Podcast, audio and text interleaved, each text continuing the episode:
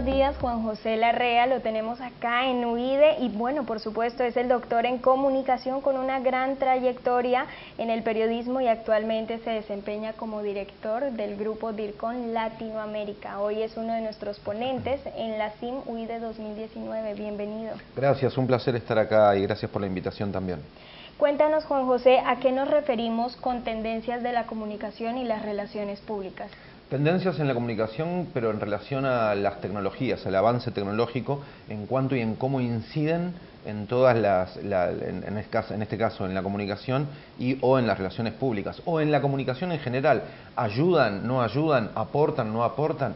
Eh, a eso nos referimos, cómo se pueden tratar de perfeccionar las tácticas, la estrategia que incluye cada una de las tácticas, en general de todo plan de comunicación en una empresa pública o privada, pequeña, mediana o grande a eso nos referimos en qué tendencias hoy está. Y muchas de esas tendencias te das cuenta a la hora de ver el uso y costumbre de los públicos, y lo dije en plural, no uno solo y después si querés lo hablamos, sino de los públicos, cómo ellos hoy están utilizando la tecnología.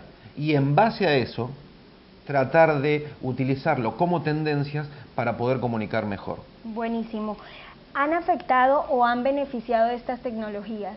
No, han totalmente afectado de manera positiva las tecnologías, han beneficiado a las estrategias de comunicación. Cuando digo comunicación, insisto, lo pongo como un paraguas y ahí hablo de marketing, relaciones públicas, responsabilidad social empresaria, mecenazgo, todo lo que tenga que ver con el campo de la comunicación. Han sido absolutamente beneficiosos. No te olvides que, no te olvides que antes teníamos solo medios tradicionales de comunicación, radio, diario y televisión, y había un todo, ese todo era un público, uno solo y lo digo en singular. Hoy vos tenés la posibilidad, gracias a la tecnología, de fragmentar, atomizar, dividir, separar tus públicos. Y a cada uno de ellos, con estas tendencias que hablábamos antes, con estos usos y costumbres que te estaba comentando, poder llegarles, dialogar, interaccionar directamente de la manera que ellos están acostumbrados.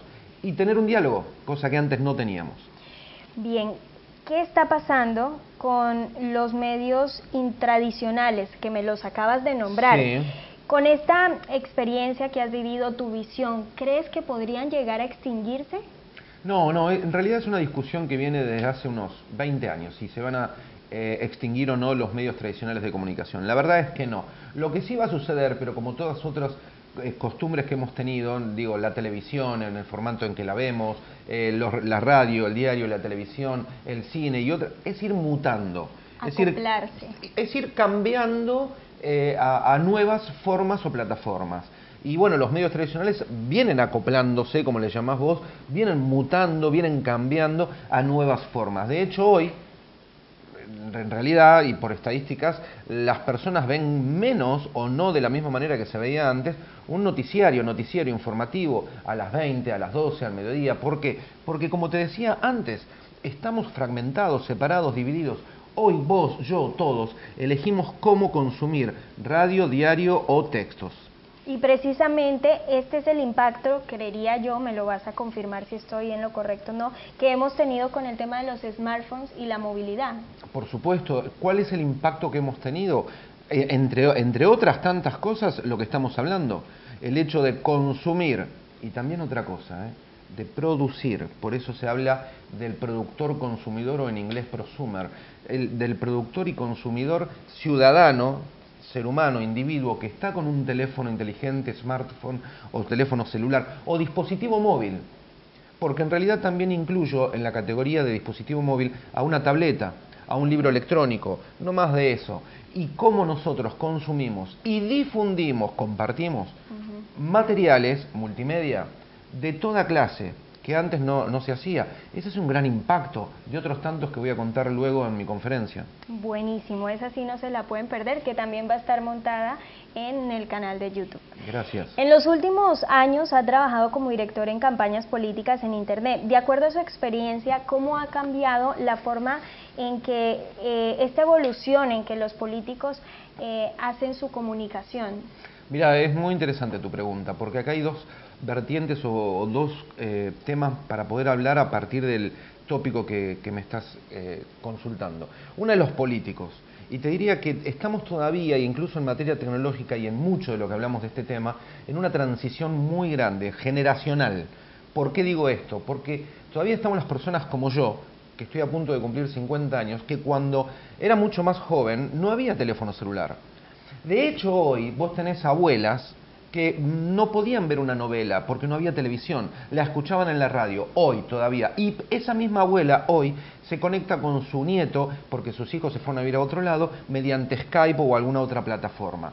Entonces, el problema generacional es que todavía en el caso de los políticos, muchos de ellos no conciben, no entienden, no comprenden la tecnología todavía siguen parados en la tribuna política en donde ellos daban un discurso, camino de ida, y no había interacción. Y hoy las personas, la mayoría, em, exige espera una interacción. ¿Qué interacción? Diálogo de ida y vuelta, porque hoy hay llegada. Y para terminar y no hacértelo largo, antes nosotros veíamos cómo los distintos partidos políticos hacían grafitis, pintadas en murales, en paredes, para poder comunicar. Hoy esas pintadas se pasaron a las redes sociales. Y tercero, hoy tenés, como te decía antes, la posibilidad de, a partir del procesamiento de datos, Big Data, poder llegarle a las personas con lo que ellos quieren o están preocupados y quieren saber. Buenísimo. Muchísimas gracias, Juan José, por acompañarnos y por formar parte de la CIMUI del 2019. Gracias a vos, gracias a todos ustedes. Mi usuario es JJ Larrea en las redes sociales o juanjoselarrea.com. Pasión por la comunicación y fuerte abrazo, Dirco.